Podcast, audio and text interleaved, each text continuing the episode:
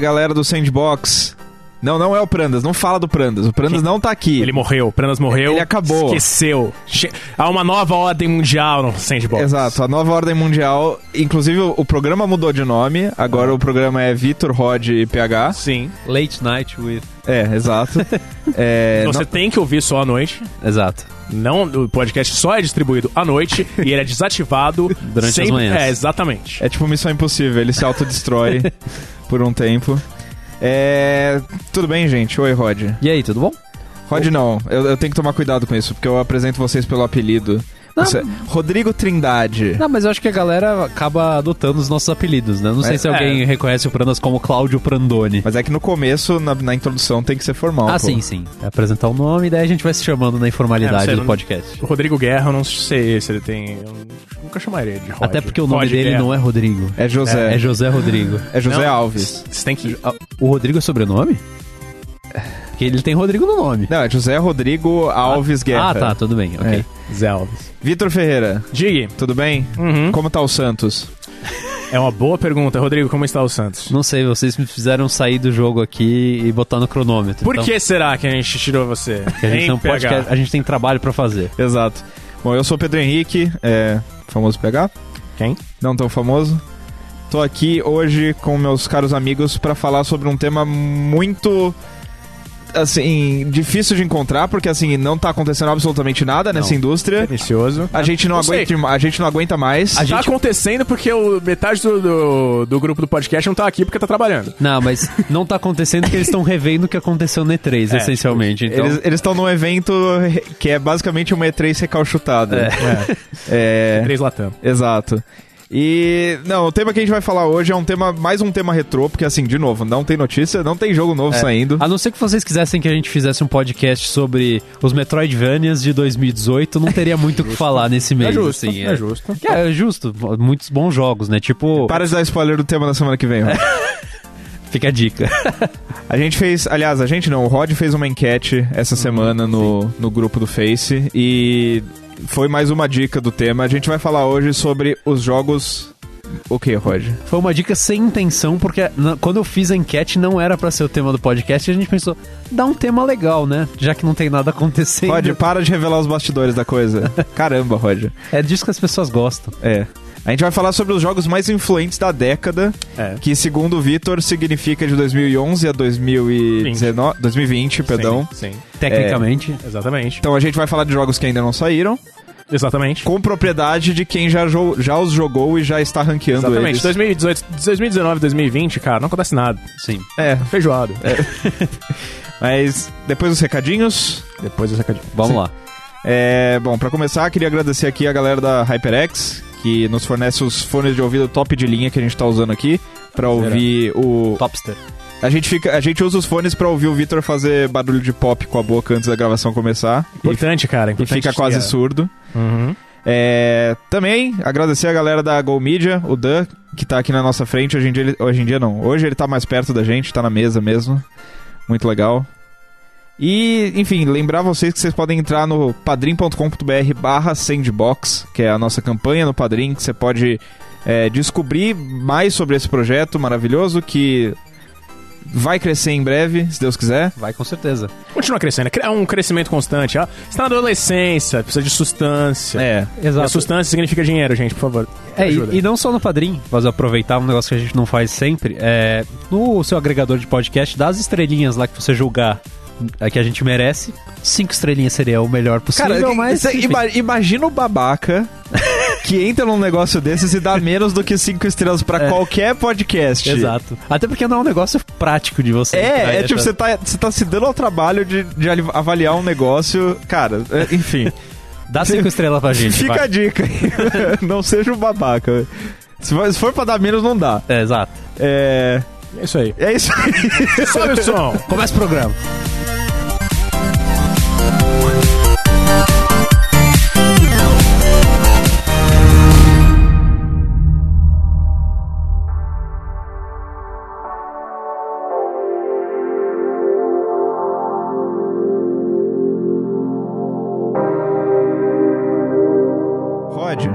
Oi. qual que é o jogo mais influente da década?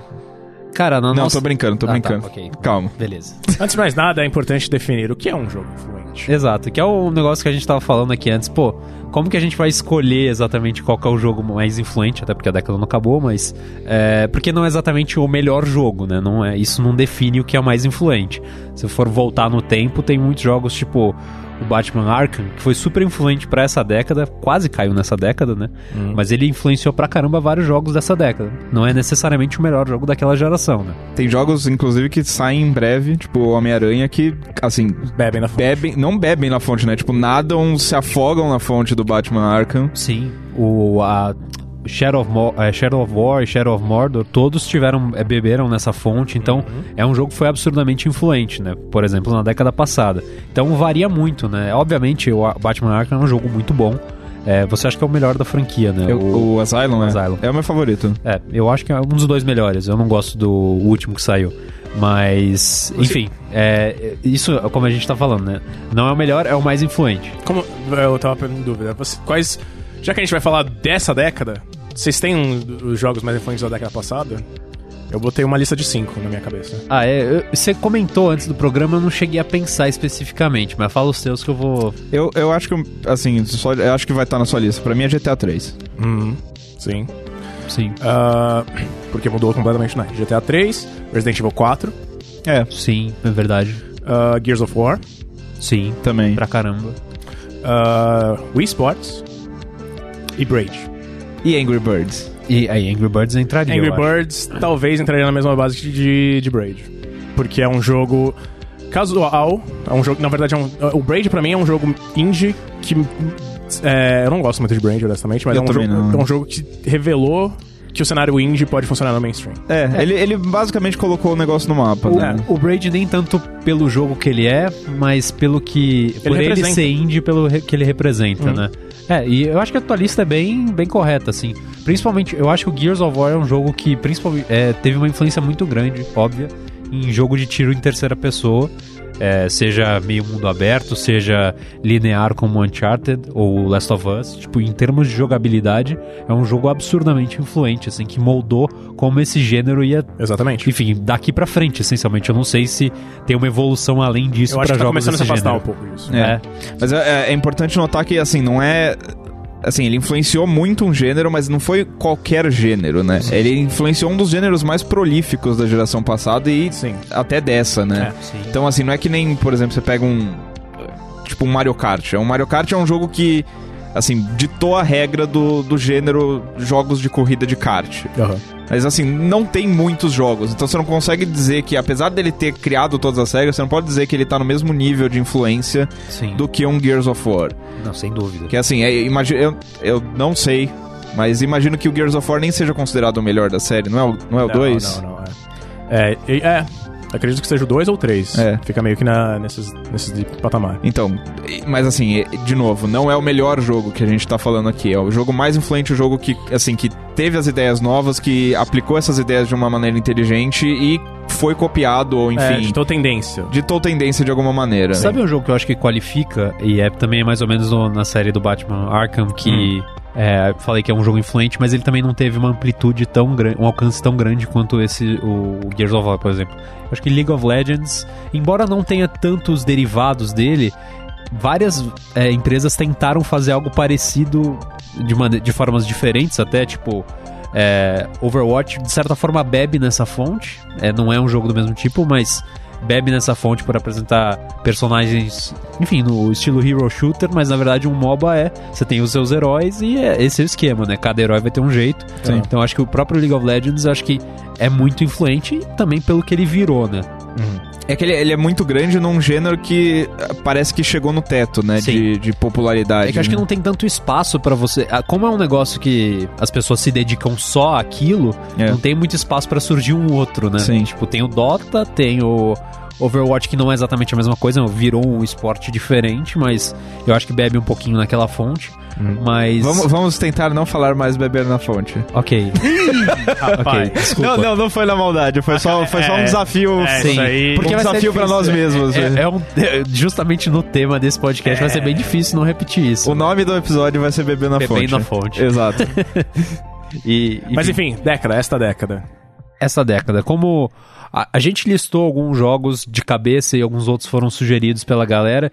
E um dos, o primeiro sugerido pela galera, curiosamente, é o primeiro da lista em Mais votação. né? popular, né? É. Que é o The Witcher 3. Uhum. Que eu, a- quando eu criei a, a enquete, eu pensei em colocar. Mas aí eu falei, putz, eu não sei como que ele vai ser tão influente. Ele é tipo um jogo absurdamente bom. Isso não, não se nega, assim. Eu acho que é, provavelmente é o melhor RPG dessa década. Eu- que, obviamente isso é Olha lá, discutível. olha lá. Mas em comparação com os RPGs, RPG Que clássico, isso, cara. assim. E Dragon, Ball- Dragon Age 2, que já em 2011 já era considerado o RPG da década. É, tipo, em comparação, por exemplo, do Skyrim, que tá na mesma lista, eu acho que o Witcher é um jogo melhor, assim, no geral. É, e... Só que eu acho o Skyrim mais influente do que o próprio Sim, Witcher, né? De bastante. certa forma. Embora não seja melhor, ele é um jogo que teve mais influência, né? Mais impacto na indústria. Até no próprio Witcher, né? Sim. Eu quero passar aqui a lista da votação aqui primeiro, antes da gente adentrar no exe- nos exemplos mais a fundo. Mas é, como você disse aqui, Rod, o primeiro, na, pro primeiro lugar na votação com 25 votos foi o Witcher 3. Seguido pelo Zelda Breath of the Wild, que a gente, com 19 votos, que a gente falou muito sobre na semana passada, então Rasgou a seda. é, vamos, vamos evitar entrar de novo nessa, nessa maravilhosa é, estrada. Pelo menos essa semana, semana que vem já pode de novo. Depois Last of Us, só que assim, com cinco votos, já, já teve um salto bem grande aí, assim, pela galera do grupo, os mais influentes dessa década foram Witcher 3 e Zelda. É, depois Dark Souls, com quatro votos. É, e, enfim, com um voto cada, Minecraft, Pokémon GO, PUBG barra Fortnite e Skyrim. Essa- essas foram as, as escolhas da galera que votou lá na, na enquete.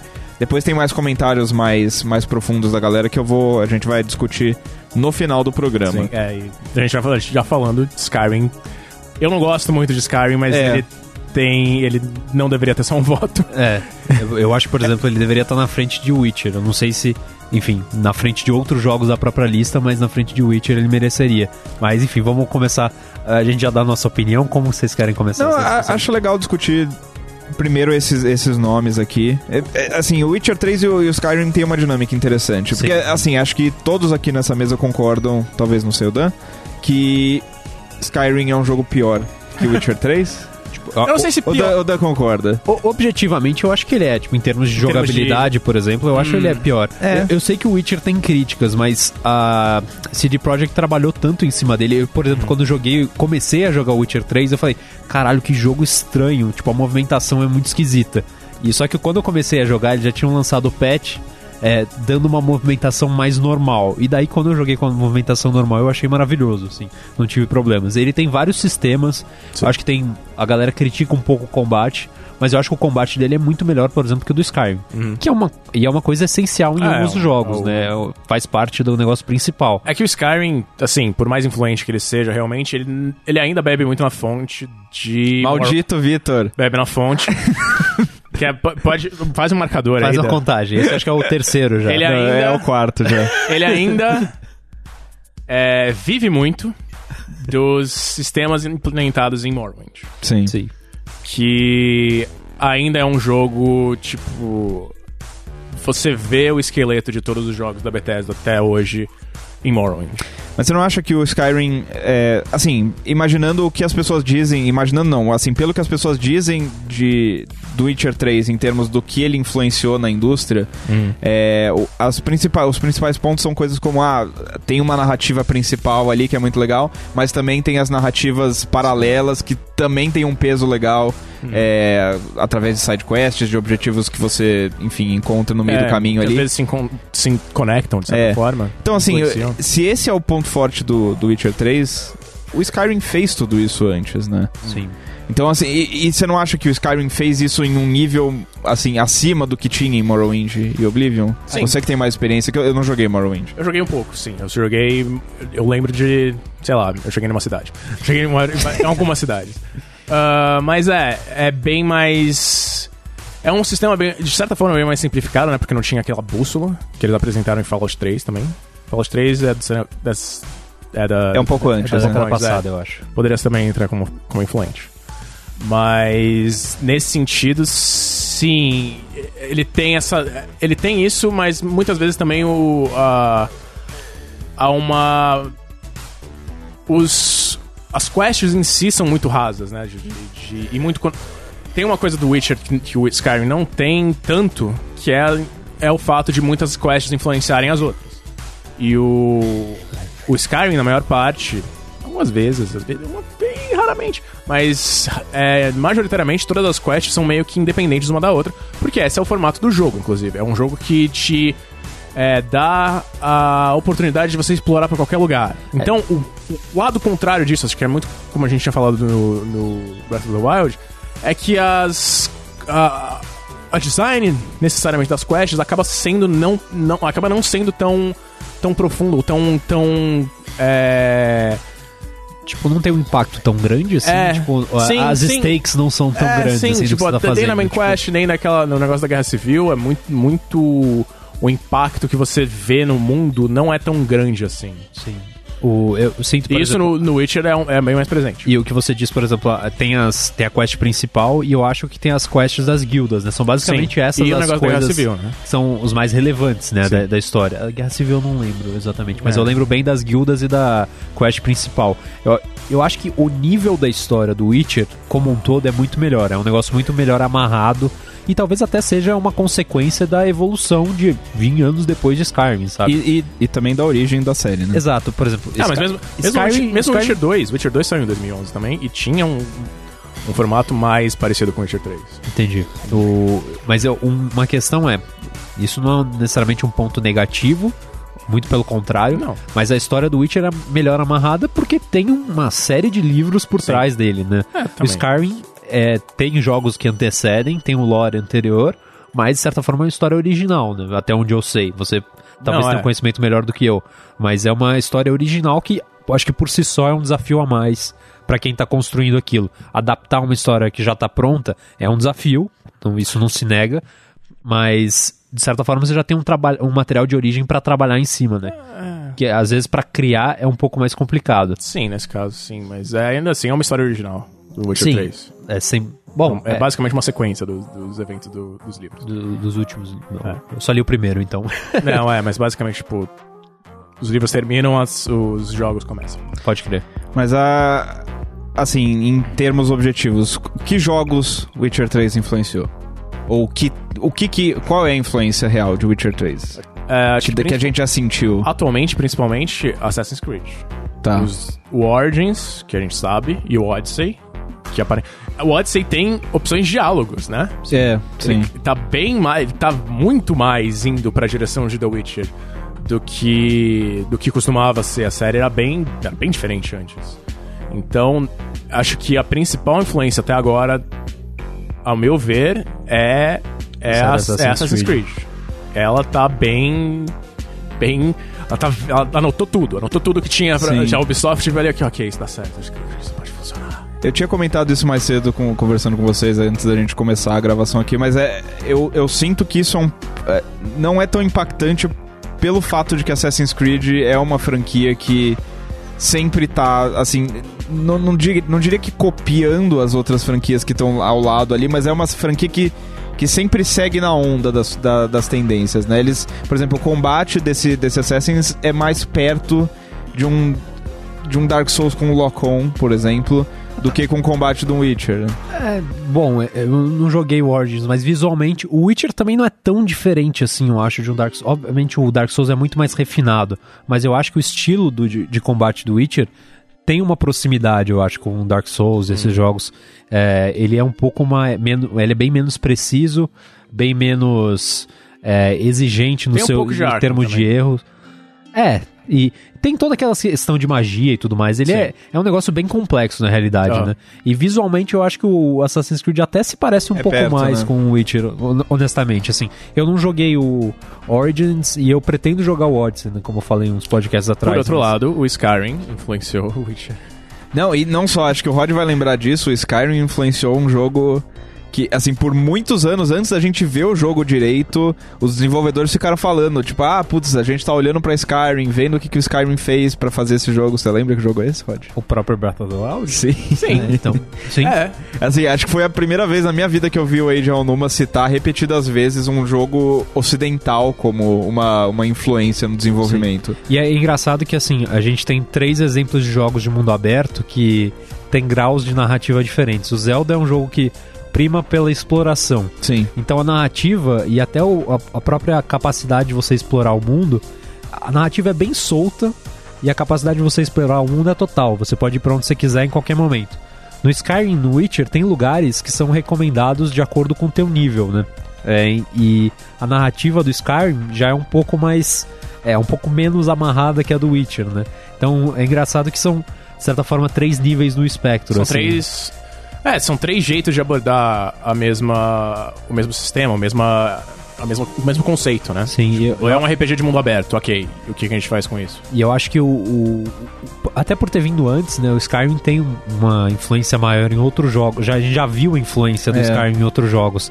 O Witcher e o Zelda estão mais recentes, né? E esse tipo de jogo é muito difícil de fazer, demora, demanda muito tempo, né? Muito. é, enfim, investimento em desenvolvimento. Então são Tanto jogos que, que. Elder Scrolls 6 só vai sair daqui a uns, sei É. lá, 5 anos. Exato, não vai estar até 2020, então não será um dos jogos mais É. influentes dessa década. Starfield, provavelmente também não. Cyberpunk, eu acho que talvez, mas Talvez. ainda Mas assim dá- eu acho mais que não. pro final, é mais pro final. Exato, talvez no 2020, final de vai ser pro final. 2020, assim. é. Aham. Então, é, e até foi um dos argumentos que eu falei pra esse podcast. Eu acho difícil ter algum jogo até o final dessa década que seja tão influente quanto esses que já pintaram, porque eu acho que essa foi uma década que teve alguns jogos bem marcantes em termos até de gênero, né? Sim. É, por exemplo, Sem o- spoiler, sem spoiler. Tá, ok, vai. Então, eu não sei pra onde vocês querem conduzir, mas conduz aí a, a- a Rodrigo, discussão. eu falo, Rodrigo, de novo, pra você. Por que você acha Minecraft o jogo mais influente? Porque você foi a única pessoa que votou no jogo, É, tá, engraçado. É. Eu, eu não sei, o Pega não votou, então talvez ele votaria junto. É, mas É, é, bom. eu acho que o Minecraft tem vários, várias questões que muita gente tentou copiar justamente pelo sucesso que ele teve, né? Sim. Ele é um jogo de mundo aberto, né? É um sandbox, você cria o que você quiser, tem elemento de survival. Então, tipo, é, tem muito jogo que seguiu isso em- e até em diferentes graus de maturidade. Eu, comen- eu fiz um comentário no, na, no post da enquete e teve jogo 2D, por exemplo, que pegou elementos disso. Saiu pouco tempo depois do próprio Minecraft. O Terraria, O né? Terraria, que é um jogo essencialmente um Minecraft em 2D. Tem muito. O Fortnite original Sim. tem. Bebe. É. Bebe na Eu-. Evitei, não, não bebe por nenhuma. É inspirado. Ele é um jogo sóbrio, Fortnite é um jogo sóbrio, ele é um jogo que não. Ele só copiou o PUBG, não. É, não mas aqui, o modo Save the World, essencialmente, a, a lógica dele partiu do Minecraft, né? Tanto que tem um negócio de construção. Que Exato, é bem... que tá, foi adaptado e funciona legal até no Battle Royale. E também, por exemplo, Dragon Quest Builders. Então, o Minecraft tem umas ramificações que a gente já consegue ver muito claramente em vários gêneros. E fora os jogos de survival, que agora eu não tô me lembrando de nomes porque eu não jogo The eles. Forest. É, enfim, tem vários, né? Aqueles. de- um monte de zumbi, Rust, tudo. The todos esses outros têm um. Acho que tem um pouco de inspiração no, Fort, no Minecraft. Muito, muito É, de inspiração. E eu não sei qual é a tua opinião de, dessa lista que a gente botou, se tem algum jogo que tá faltando, mas é, para mim é muito marcante a influência do Minecraft em tudo isso, até pela questão do mundo aberto. O, o próprio Breath, of the Wild, eu acho que tem um, um quesinho, assim, algumas coisas de você fazer seus próprios itens, enfim. Talvez não seja é, inspiração no Minecraft propriamente dito, mas eu acho que o Minecraft é um parâmetro tipo Mario lá atrás, assim, sabe? É uma referência absurdamente influente. Eu ia, é, é, eu ia, enfim, ranquear os três anteriores que a gente tinha dito. É, Assim, acho que desse- daqueles três, Skyrim fica na frente dos outros, justamente por ter sido. Sim. Porque eles se, eles se autoalimentam ali, só que o Skyrim veio antes. Sim. Então, né? Só que assim, o Minecraft, que vocês puxaram pra conversa, claramente tá acima deles em nível de influência, na minha opinião.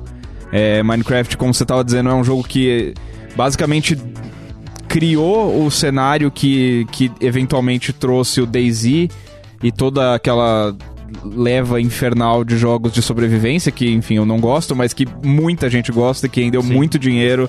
É, estúdios inteiros se fundaram em cima disso. É, e, por sua vez, essa, essa onda criou o, o PUBG, criou o Fortnite, que hoje em dia é o maior fenômeno da indústria. É, Minecraft foi um jogo que, assim como o Braid na década passada, assim, o Braid mostrou que jogo indie pode ser mainstream.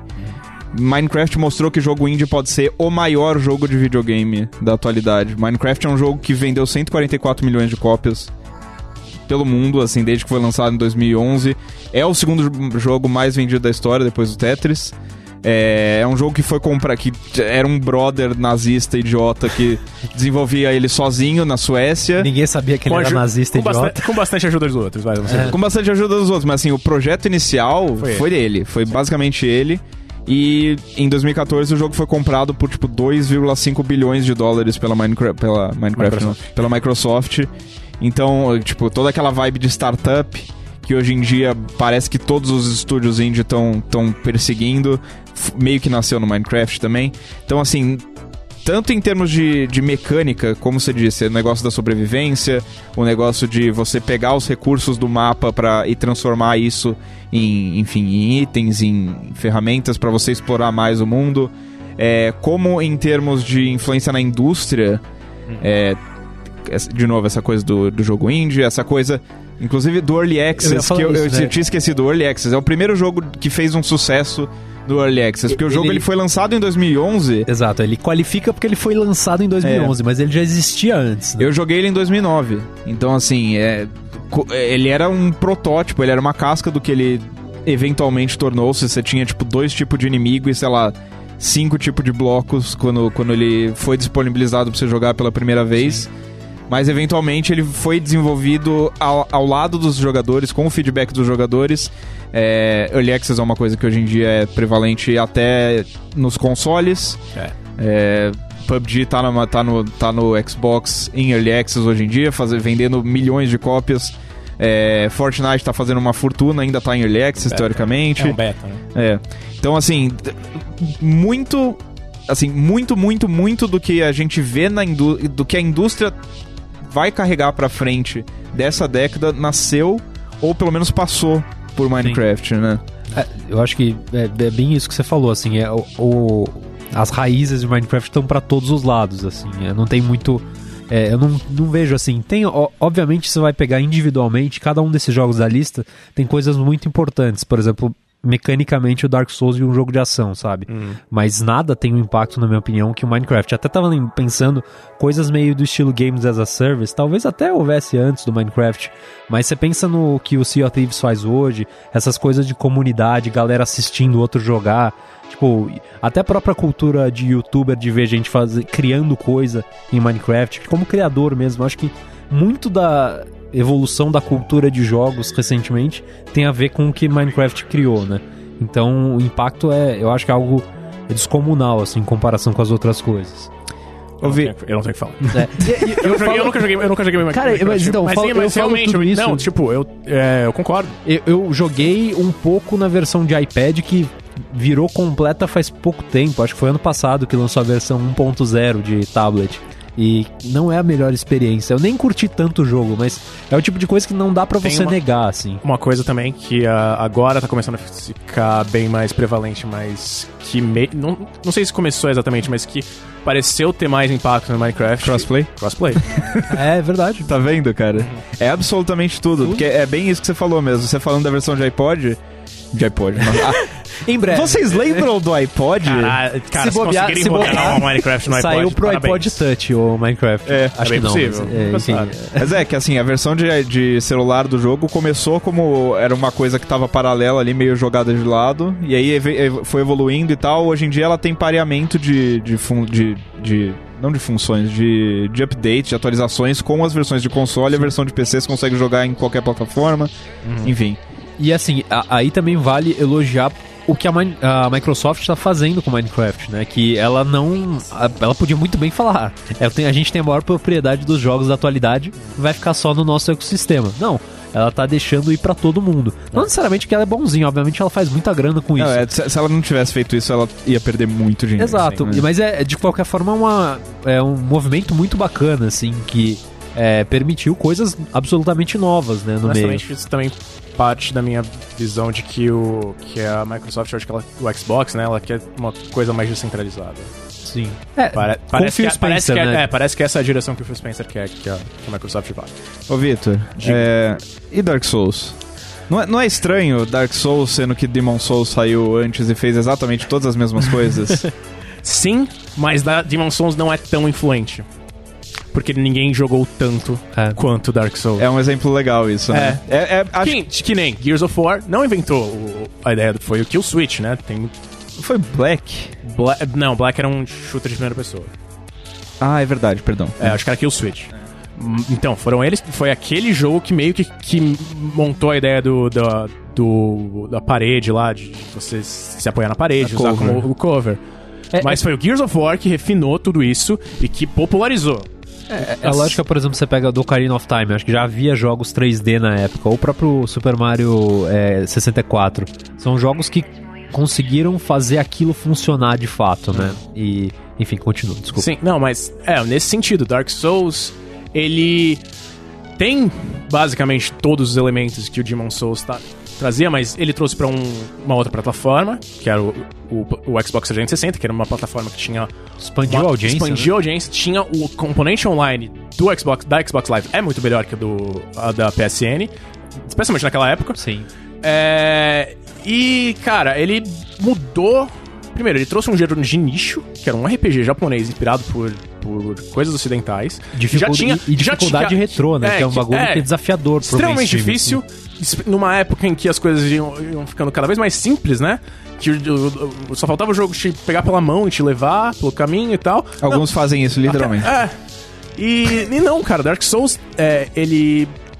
Ele é, desafiava você. Ele não te dava respostas simples. Ele te fazia pensar no que você deveria fazer. É, ele ficou popular por isso e.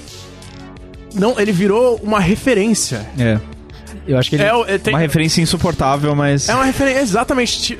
Eu faço, eu acho que é uma boa comparação. É, dos anos, sei lá, dos anos 80 pros anos 90, qualquer filme de ação que em Hollywood, sempre que tinha um pitch, o pitch que é tipo, ah, falava o projeto pro, pros investidores e tal, eles falavam, é duro de matar em X. Sim. Porque depois que Duro de Matar deu certo, todo mundo queria fazer, tipo, era, ok, vamos fazer o nosso próprio Duro de Matar. E todo mundo tá, querendo, tipo, depois de, de Dark Souls, ok, vamos tentar criar o nosso Dark Souls. Às vezes dá errado, tipo Lords of the Fallen. Mas, é, mas ainda assim é uma co- era, era diferente, né? Sim. Ah, e- mas a- até você falou.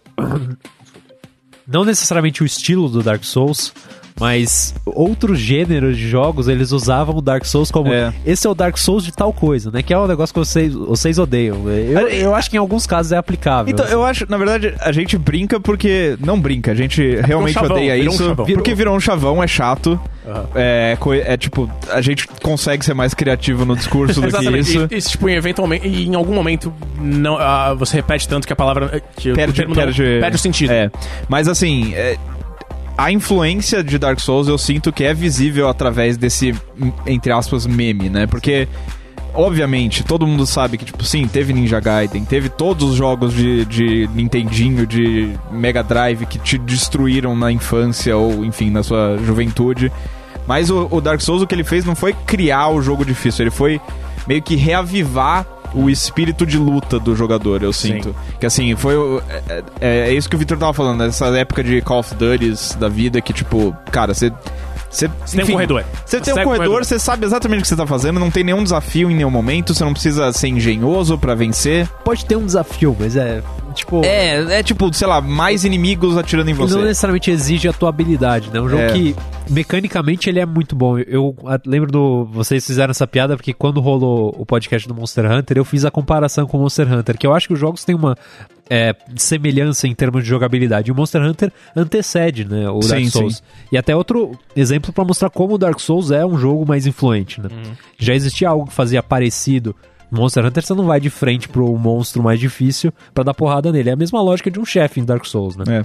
E, mas ele tem essa influência de, tipo, é, na, na mecânica dele, é um negócio que o jogador tem que é, se aprimorar, como se fosse até um jogo de luta, você saber direito é, os movimentos do seu inimigo, o momento de esquivar, o momento de levantar o escudo, ou se você não estiver usando o escudo, sair correndo, de usar menos equipamento, ficar mais rápido, enfim. Tem uma infinidade de variações né, na É, jogabilidade. E as pessoas encontram je- jeitos novos de, de fazer, jogar ele, de, de fazer builds, de, de conseguir objetivos novos nele até hoje. Tipo, sei lá, aqui é Dark Souls 3, mas teve a história da menina que conseguiu. deu- é, é uma brasileira, conseguiu terminar o jogo, matar todos os chefes, inclusive DLCs, com um tapete de Dance Dance Revolution. Que genial. Então, E- e- então, tipo, é um jogo muito versátil, curiosamente, nessa forma. Ele é extremamente desafiador, ele, ele tem um. é, em muitos casos ele tem uma, uma rota, tipo, que você. É a rota ideal pra você jogar, mas ele, ele não te prende a nada. Sim. Você, ele te dá os- as ferramentas, ele fala, ah, ok, você pode seguir por esse caminho, vai ser foda, vai ser seguinte. Você pode seguir por aquele caminho, vai ser pior ainda. Mas você vai aprender. É. E eu, eu acho que é isso, que assim, depois de toda essa época que tipo, os jogos estão ficando cada vez mais pasteurizados, aí veio esse, esse Dark Souls e ele.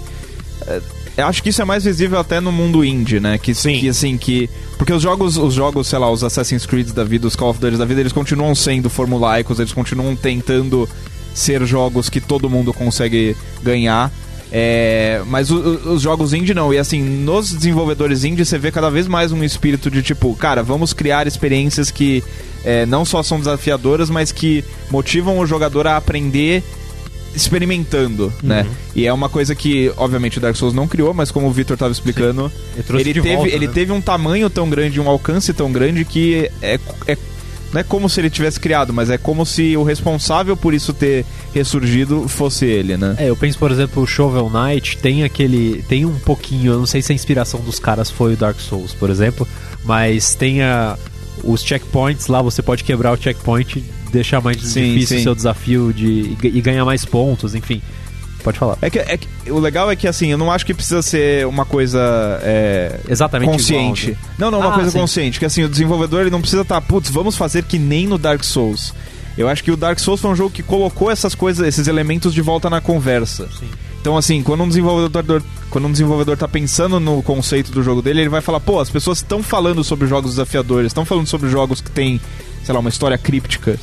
E que você tem que descobrir na base do, da investigação dos ali. itens, E a né? gente chegou, acho que a gente chegou até um ponto em que as pessoas querem se afastar de Dark Souls, incluindo a From Software. É, sim. A From Software eu- com o Sekiro, né? O Sekiro é, parece ser um jogo bem mais. É, Linear, né? é, parece. Nesse sentido, sim. E também a movimentação e o combate parece ser muito mais fluido, muito mais rápido do que você imagina. Você lembra de Dark Souls, que é um negócio meio troncudo, Uhum. difícil, meio para, é meio. Tron- É, tipo, você, você é tipo uma, um bastão andando. Sim, sim. E eles querem uma coisa mais refinada, querem uma coisa mais tension, né? É, e, também é deles. e- eles Mas mesmos- também, e também, tipo, sempre que eu, eu tava lembrando agora, God of War, o novo. Sim. Sempre que falavam, ok, e esse combate, ele tem o, o Cory Barlog. ah, Então, a gente não quer ser que nem Dark Souls. a, gente, a gente tá criando, a gente tá tentando criar o nosso próprio estilo. Sim. A gente gosta bastante de Dark Souls, mas não, não, não compara, não, por favor. Mas tem isso no, em God of War, eu acho. É, você não chegou a jogar ainda, né, PH? Não, ainda não. Eu acho que tem, pela o nível de dificuldade desse God of War é um negócio diferente de outros anos, que... Eu não sei, É, ele, porque- ele se tentou se diferenciar, mas eu acho que é, a referência... Você falou, Dark Souls virou a referência nisso daí, então eu Não, acho e é que a que- comparação vai pra Dark Souls de qualquer forma. É, e também é um. Você compara com. Você pode comparar Dark Souls também, você compara com os outros God of War. E a movimentação é significativamente, significativamente diferente. O Kratos não tem a mesma elasticidade que ele tinha no- nos outros três jogos. Os saltos do Kratos no PS2 era tipo um negócio que ele esticava o corpo inteiro e É. ia pra outro canto da tela, Não, sabe? ali é um, é um pedaço de um, um tijolo que anda. É, ele, é- ele tá bem mais é, pesadão, assim, é, é um jogo muito mais. é, você tem que ser bem mais metódico, que eu acho que é a lógica do Dark Souls Sim. em termos de jogabilidade, assim. E eu acho que é algo muito positivo, por exemplo, pra God of War. É um jogo que evoluiu muito com isso, né? E outro fator que eu acho que tem a ver com o que você falou dos desafios, de como as pessoas é, encontram novas formas de jogar Dark Souls, é a questão do. Assim como o Minecraft. É a cultura das pessoas assistirem outras jogando esses desafios, né? Tipo As- a brasileira jogando com o tapete. Exato, as famosas Naked Runs, né, de você ir sem nenhum item, É. enfim. É, é um jogo que também gerou essa questão é, que outros jogos que a gente tava mencionando aí antes, os três do começo, O Witcher, por exemplo, eu acho que não teve muito disso. O Skyrim talvez até tenha tido. Sim. E o, o Zelda eu vi muito daquele. de quando a Nintendo liberou aquele negócio de fazer screenshot. A pessoa fazia uma coisa meio mirabolante mas, e ela compartilhava, mas era um negócio de 30 segundos, sabe? Sim, sim. Não era um negócio longo, né? De fazer um stream e tudo mais. Vamos lá pro ranking. É, na- no momento é Minecraft na frente. Vai Sim. continuar na frente? Vai. Acho que sim. Acho, acho que é legal que a gente demonstrou que existem diferentes jeitos de influenciar, Sim. né? Porque assim, é inegável que o Dark Souls é, sim, uma grande influência, é, não só no gênero, como na indústria como um todo, mas ainda assim Minecraft, né? Sim. Hum.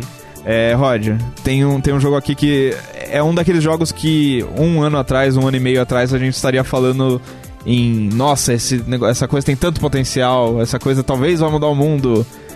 E não, que é Pokémon GO. Sim. Hum. Eu acho que é um dos negócios que ninguém soube direito ainda como fazer ou se tem como fazer igual, né? Porque Pokémon é um negócio absurdamente grande que combina tão bem com o que Pokémon GO faz. Por mais que no começo o jogo não. O jogo evoluiu bastante desde É, então. o, jogo, o jogo quase não era um jogo quando saiu, né? Exato, era um negócio que você tacava a coisa na tela, mas foi, foi além do jogo, né? Ele foi um fenômeno, de certa forma, que é até meio difícil de explicar, que misturou nostalgia, gente que não tinha nostalgia e entrou Só no tinha ouvido negócio. falar. Então, foi um negócio muito único, né? E até agora é só ele, né? É, tem o projeto da própria Niantic, né? Junto com é, a, turma do Harry Potter, de fazer Sim. um jogo de Harry Potter Cara, com AR também. Mas Hoje eu fiz uma notícia no. Eu fiz uma notícia do The Enemy. Estão fazendo um jogo que é uma, um clone de Pokémon GO. É literal um clone. Com King of Fighters. King of Fighters. Você captura os, os lutadores. Mas quantos tem? Não é possível. Tem, tem, tem. Deve ter tipo uns 100 no máximo. É, né? não, ainda assim, é uma galera, cara. Mas você, tipo, você, e mas é basicamente um Pokémon GO, cara. Você tá no mapinha, você tá olhando, aí de repente aparece. Cara, essa é, a, essa é a famosa maneira errada de ser influenciada, né? É tipo, você não, você não aprendeu nada, cara. você não sabe por que, que isso bombou, né? É. Assim, é, é isso que o Rod falou. Tem exemplos, né? Tem gente que tá falando que quer experimentar com a tecnologia que, que é a realidade aumentada, né? É, o HoloLens sumiu, né? Ele existe ainda. É. É, ele, só que ele custa 5 mil É, dólares. que é... é exato, não, é, né? ele é um. Ele é um, Ele é um negócio de desenvolvedor, Exatamente. enfim, Ele- pra empresa, não é um negócio pro consumidor. Assim, recentemente lançou um, basicamente um Yokai Watch Go no Japão, que é, é legal, mas assim, ele só repete, é basicamente isso também, ele repete a fórmula à risca do Pokémon GO, não tem, não, não teve uma sequência, né? Eu acho que é mais, o Pokémon GO foi mais um fenômeno, como você disse, que todo mundo olhou e falou, caraca, e passou. Não, não que o fenômeno passou, mas tipo, Sim. que não tem muito o que você fazer com isso, né? É, tipo, é, é difícil de se aplicar em outro contexto, assim. Em tese é o tipo de coisa que você vai olhar. Isso é muito influente, porque fez muito dinheiro. Por exemplo, a Pokémon Company virou outra coisa depois de Sim. Pokémon GO, né? A gente. Bom, influenciou o Pokémon Let's Go, né? É, é, exato. é É, influente dentro do mundo de Pokémon. É, exato. dentro da própria empresa, né? Mas fora dela, é, é- eu acho que ninguém soube direito fazer isso, até por ser um- ter uma relação com uma tecnologia relativamente nova, que nem mesmo na época do lançamento estava madura, né? É, acho que até hoje não é muito madura. É, realidade aumentada é um negócio muito, sei lá, fala-se muito, eu acho que até em tese, em aplicações práticas, ela tem mais utilidade do que realidade virtual. Cara, é, é, tipo, Ah, sim, em termos. É, assim, É, tipo, no mundo real. pessoas né? normais Tipo, é. usarem alguma dessas tecnologias, eu acho que a realidade aumentada é muito mais útil. É tipo. É tipo setinha de GPS do GTA aparecendo na vida real quando você tá É na um pouco rua. isso. Eu lembro que eu, eu Travel Glass. de ter feito uma matéria sobre essas coisas, né? Tem um monte de coisa já que usa realidade aumentada, mas em jogos, é, não se- assim, teve uma demonstração com o próprio Minecraft, né, no HoloLens. É, não sei se teve alguma outra de jogos relevante, assim, mas Teve essa uma de Halo nesse era mesmo- uma mentira do caralho. É, Era- vo- é. Você testou, né? Eu não. Eu, eu lembro que alguém testou. Você foi. No, Não, do acho que foi. Minecraft. Acho que foi. hum. Eu foi no que da Bárbara? Será? Não, não, foi bem antes. Eu, eu lembro que alguém falou que testou isso daí e que dava uma náusea Foi do o Pablo, foi o Pablo. É, Agora eu lembrei. tipo, passou super mal no negócio, o Minecraft tá muito mal otimizado, enfim. E assim, o campo de visão era, sei lá, 30 graus, assim. Você não cons- Tipo, você- o, o seu campo de visão era menor do que o campo de visão que você tem no, no mundo real, sabe? É, não, e, o, e, tipo, acho que até do, do que o próprio HoloLens. Você via o cantinho do HoloLens. Ah, é? Sim. Eu acho que era aí. Acho que tinha uma pegada assim. É, esse ano eu testei um evento HoloLens por um negócio tipo corporativo e tal, que assim, como se projetasse uma obra no lugar que eu tô. Que legal. Assim, tipo. É legal. É, é, Pra arquiteto, é, pra é engenheiro, legal, é assim. foda. Sim, sim. É, é impressionante, porque também você não sai da realidade, né? Que nem o. Eu, eu não acho legal a ideia da realidade virtual. Pode ser legal, mas enfim. É você, tipo, sair desse planeta, assim. A realidade aumentada do HoloLens que eu usei já tava numa um grau de, tipo, ah, isso daqui tá bem bacana de usar e dá pra abstrair muito bem como vai ser, sei lá, essa obra. Mas daí a gente, a gente tá falando de uma coisa que não tem nada a ver com jogos, né?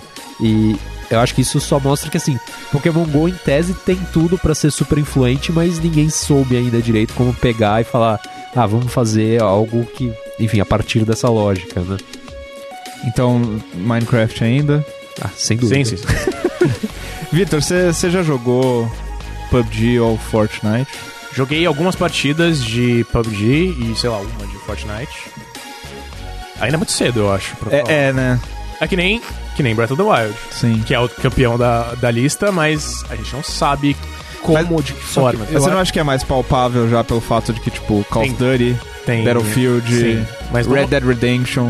vamos ver. É, GTA Online também tem, né? Tem um semi-royale. Ah, é? Tem um Ah, deve ser pequenininho, É, né? não, em- e.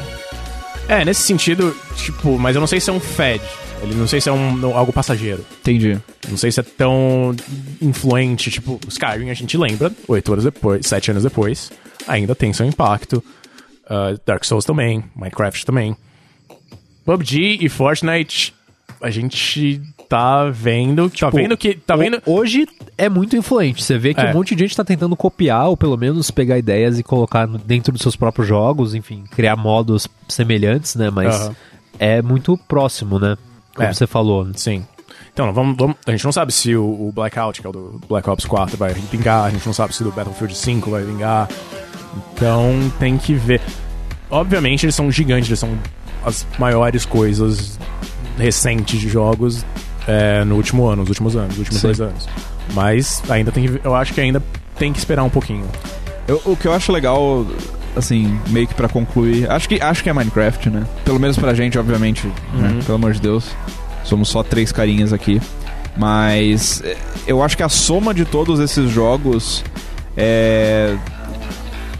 meio que culmina de certa forma no Fortnite, no sentido de que hoje em dia é, jogos podem ser tão influentes que você vê, sei lá, um jogador de NBA fazendo assim referências direto a Fortnite, tipo um rapper. um rapper e tipo, cara, o mundo inteiro tá vivendo do mesmo jeito que viveu o Pokémon Go um, um ou dois anos atrás. Eu nem sei quando, foi 2016, né? 2016. É. Há dois anos atrás, o Pokémon GO, hoje em dia, o Fortnite, assim, são coisas que estão que extrapolando em, em todos os sentidos a indústria dos games, né? Sim. E eu acho que todos esses jogos que a gente citou aqui meio que contribuíram para que isso se tornasse uma realidade de certa forma. Aí você falou, por exemplo, do Assassin's Creed. Eu acho que os jogos, atualmente, eles são capazes de fazer muitas coisas que estão fora do, teu pró- do próprio gênero deles, né? Então, é, hoje você não pega um jogo que é exclusivamente... Quer dizer, fora, sei lá, um jogo de plataforma, que ainda dá pra ser só um jogo de plataforma 2D, por exemplo, mas ele sempre vai ter algum elemento de alguma outra coisa, sabe? Então, os jogos, eles se interrelacionam de várias maneiras, sabe? É, então, essas influências vão vindo de cada canto e atualmente eu acho que é, por essa convergência de coisas as a gente vai percebendo influência de, mesmo da- de coisas muito opostas em um jogo completamente diferente, tipo o Fortnite. né? É, eu queria com. é, duas coisas antes. Antes, opiniões sobre The Last of Us, que é o terceiro jogo. Ah, é mais- verdade, a gente não mencionou, não falou eu nada. não né? acho. eu não- pra mim não é um jogo influente. Eu, eu, eu esqueci, bastante. eu esqueci dele De propósito. quase de propósito. Então, é que eu não. Ah, Assim, eu consigo ver alguns jogos que meio que parecem, tipo Days Gone. Days Gone é um, é um Last of Us com moto, Não. com Sons of Anarchy. É. Eu acho que a influência do Last of Us não tá aí. né? Eu acho que tá na história. Mas eu não, eu Mas não ainda vejo assim- isso, cara. Porque tem tantos outros. Porque o argumento é tipo, ah, ok, é uma, meio que uma junção da coisa do do cinema com videogames. Sei lá, tipo, eu já vejo isso num Half-Life 2 da vida. Eu já vejo isso. É, É que assim, a qualidade é muito grande. Mas a qualidade. Mas é um negócio que você não. A gente vai é, falar um negócio de influente. É, Tipo, cê- cê- é, é- é uma tipo, questão- fazer um jogo bom não é uma. Você não tá influenciando as pessoas a fazer um jogo bom. Tipo, todo mundo sempre quer fazer um jogo Exato. bom. é. O, por exemplo, até isso vai falar da história.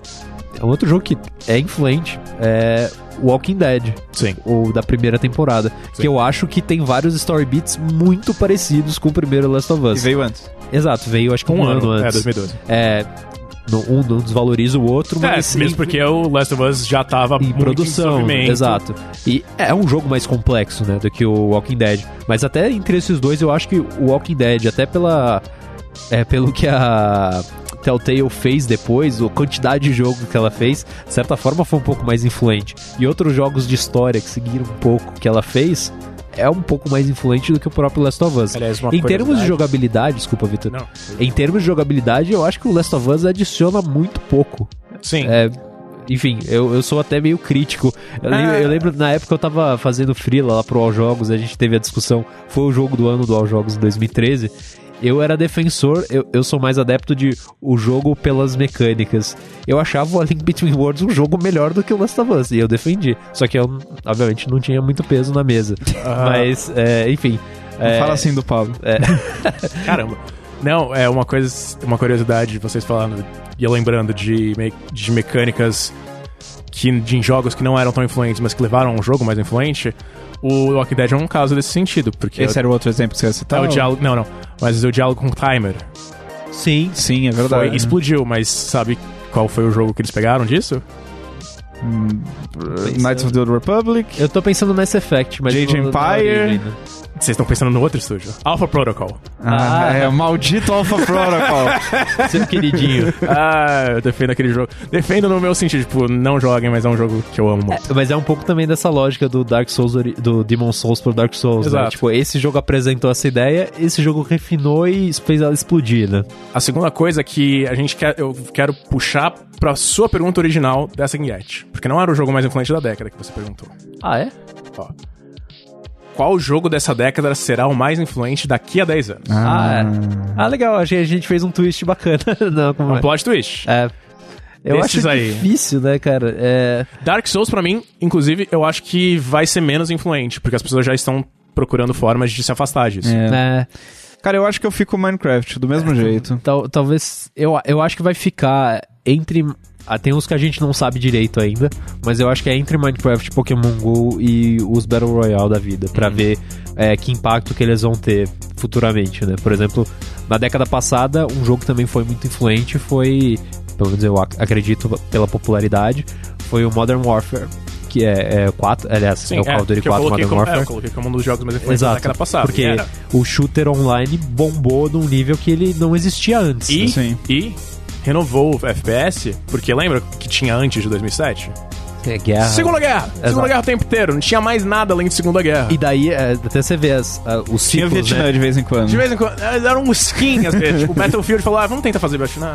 E tudo foi ficando futurista depois, né? É. Até que chegou num ponto que falou, calma, acho que ninguém mais aguenta um negócio futurista. Vamos parar aqui, Vamos voltar pra voltar pra guerra. Ou então, vamos fazer zumbi, que é o que o Call of Duty tá focando mais agora, né? Ah, e uma última coisa pra mim. A gente falou muito de influência positiva. E realmente, é, esses jogos são bastante influentes de jeito positivo. Tem um. Que Overwatch. jogo- Overwatch é um jogo de má influência, uma Loot. Box. Esse jogo devia ser apagado da existência, Por cara. causa- mas, tipo, você acha que o Overwatch é o que Sim, eu, eu sei. a loot box? Porque A- tinha antes. Bom, é, eu acho que o Mass Effect problema... 3 era um sistema mais ou menos assim. Cara, mas não, não era o foco, É. era um modo paralelo que as pessoas não jogavam. É... Jogavam, sim. Inclusive, inclusive falaram que era- depois do fim da campanha era a, coisa, a melhor coisa. As pessoas se. se É, é legal, era Não, legal. Não, era ótimo, era bem Mas legal. assim, eu, eu- por mais que loot box sempre, sempre não, mas já tem existido por décadas no Mobile. Mobile, né? nos, nos jogos de celular, é uma coisa que sempre esteve ali. É, eu sinto que o Overwatch foi o primeiro jogo que teve isso e que assim eh, fez as pessoas darem um salto pra defender isso. De tipo, não, isso é legal porque é só cosmético, É, eu, tudo eu não, bem, eu, eu não mesmo acho legal, mas eu, sou, eu acho inofensivo. Eu lembro que você escreveu um artigo... Cara, é, é, que- eu, eu, vou, eu vou morrer batendo o pé dizendo que isso é muito problemático. Eu acho que há casos e casos, e de fato eu acho que isso cutuca aquelas pessoas que têm uma tendência a vício com, É. com jogo de sorte, enfim. E o fato de que Overwatch é um jogo que você paga. Não é um jogo É. grátis, como a É. maioria dos jogos de celular que tem Uhum. isso. Sim. É... Nesse sentido, ele, ele afetou vários outros jogos, né? tipo o Shadow of War, que não tinha Ou Battlefront 2, que jogos que literalmente. não tinham o que ter. Literalmente teve ramificações legais. É. Então, assim, a- acho que em termos de negativo. De, de, Más influências. de más influências, acho que o Overwatch é o que ganha. E assim, possivelmente ele vai acabar ser o jogo mais influente da, É possível. daqui a 10 anos, né? É, em retrospecto.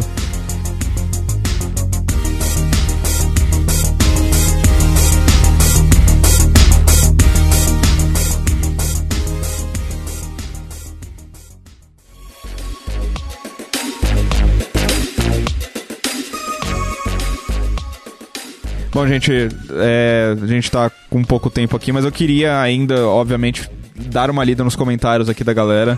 É, teve muito comentário bom, muita discussão ali. Galera, assim, sentou o dedo no teclado. É, vou separar alguns aqui de, de exemplos um pouco diferentes dos que a gente deu. É, por exemplo, o Carlos Alberto Maurício Júnior falou: Acho que Last of Us elevou o nível de como contar histórias através do videogame. Que, enfim, É, a gente discutiu isso. é, a gente discutiu, mas assim, é, tem pessoas que realmente, assim, acham que ele elevou. Não, ele mexeu bastante. É, ele mexeu muito com muita gente, com o Dan, né? O Dan- colocou no, no- É um dos que votou. É, eu entendo ter essa perspectiva se você foi tão afetado pela história, porque é tipo, cara, é uma coisa que se nenhum outro jogo já fez você se sentir daquele jeito. Ele, te, Tipo- ele te influenciou. É. Ele talvez não tenha influenciado a indústria, não tenha influenciado coisas diferentes, mas ele influenciou você. Faz Sim. sentido. O Fernando Dupont falou: Tem jogos muito importantes, mas por favor, Skyrim é o jogo da década e um dos mais importantes da história. Breath of the Wild é genial, mas não tem 10% do impacto que Skyrim teve. É, porque não foi lançado, foi lançado há um ano atrás também, a gente tem ele, que ver. ele colocou número no meio, tá comprovado. Tá certo. Guilherme Solari, o nosso, nosso escritor residente, falou: Eu vou no Witcher 3, por ele trazer uma dose de maturidade aos games. É, maturidade não só por sexo e violência, que tem, né? Que é o que os jogos às vezes mostram quando querem parecer maduros. Mas também temas ambíguos, escolhas difíceis, como salvar alguém e descobrir que ele vai virar um bandido sanguinário depois. Isso, É, é, co- isso tem nos jogos do Telltale, né, no caso. é verdade. Walking Dead é bem, é bem nessa pegada. Você nunca nunca tinha uma decisão exatamente certa. Só que o que acontecia era a mesma coisa. Não, sim. No Os Witcher eventos as coisas é, mudam, Sim, né? nos eventos finais é, acabam sendo as mesmas coisas, mas ainda, ai- ainda tem uma certa. Tem o suspense ali. É, tem umas coisinhas. E o Renan Nicolau tem. Eu separei mais comentários, mas enfim, separei alguns da separação só pra gente encerrar o podcast aqui. O Renan Nicolau disse: Eu diria Witcher 3, que joguei duas vezes seguidas. Mas, há seis meses, comecei a fazer um curso de desenvolvimento de jogos. Hum. E o que eu mais encontro lá são pessoas com 17 anos, mais ou menos, que jogaram Minecraft na infância. Isso é bizarro. E decidiram pelo caminho de desenvolver jogos. É, Pode não ser o jogo que mudou a década, mas o Minecraft acabou por influenciar e atrair muita gente pela sua liberdade criativa. Cara, é um negócio que a gente não mencionou e. Sim, ele mudou a década, cara. Ele é um, é, é um jardim, Eu é acho que um ele jardim de infância de, de desenvolvedor de games. Agora Nossa, com certeza, né, cara? É. Todo aquele negócio de você conseguir até criar circuitos no, dentro do jogo, né? É um É. negócio muito bizarro que ele criou. E, assim, certamente muita gente que, vai, que tá entrando agora na indústria Foi influenciada, aprendeu muita coisa ali dentro, né? Ah, Tipo, programavam coisa dentro do próprio, É. do Hum. próprio Minecraft. Não sei como, mas. Mas é isso. Alguns, algum pensamento final? Não, achei, achei que a nossa discussão foi- ficou bem legal. Então, Profunda. é, e os comentários da galera também ajudaram bastante, assim, deram umas perspectivas diferentes das nossas, né? Sim. Bom, enfim, queria aqui, enfim, agradecer mais uma vez a turma da Go Media, que, que tá aqui até tarde da noite, nos aguentando eh, no nosso novo podcast. É, não, são nós três. Semana que vem são, vão ser nós três. Semana que vem eu não vou estar aqui, ó. Não quero nem saber, cara. Ninguém quer saber de mim mais. É, e também queria agradecer, como sempre, pra HyperX, que há pouco tempo deu um upgrade aqui nos fones que a gente usa no estúdio, com o Cloud Alpha. O Rod tá bonito com o Cloud Alpha. É um headset pra quem quer nitidez e clareza no som. Ele tem um cabo trançado removível e um microfone com cancelamento de ruído, que também pode ser removido. É o setup perfeito pra você ficar atazanando aquele último jogador vivo do seu time no Rainbow Six. Que Você fala de experiência? Né, Não, então eu não uso fone, mas eu fico ouvindo. Porque assim, você morre todo mundo E você tá lá. e, tipo, tem um cara lá que claramente é o melhor jogador do time, porque ele tá vivo enquanto todos a morreram. E a galera, ah, você é um idiota, você não faz isso, ó, o cara tá ali, o cara tá ali, o cara tá ali. Eu gosto do. Ele tá ali. tipo, não significa absolutamente nada e o cara acha que, tipo, é a coisa, é a dica mais importante que você poderia receber. É, mas enfim, pra, pra, pra, pra Rainbow Six e qualquer outro jogo que você joga com seus fones aí, você pode seguir a galera da HyperX no Instagram, no arroba HyperX Brasil. E você pode, enfim, entrar nas redes sociais, procurar, na, procurar lá por Sandbox, você vai achar a gente, ou entrar no padrim.com.br barra Sandbox para ver a nossa campanha no Padrim, ver como você pode contribuir com o seu dinheirinho. E como o Rod lembrou, você pode avaliar com 5 estrelas. Sim, por favor. Já nunca menos. Se você vai se esforçar, dá cinco estrelas. É, o podcast no seu agregador de podcast favorito. Exato. É isso aí, né, gente? Isso. Bora. Tchau. Beijos. Até Tchau. mais. Tchau, tchau.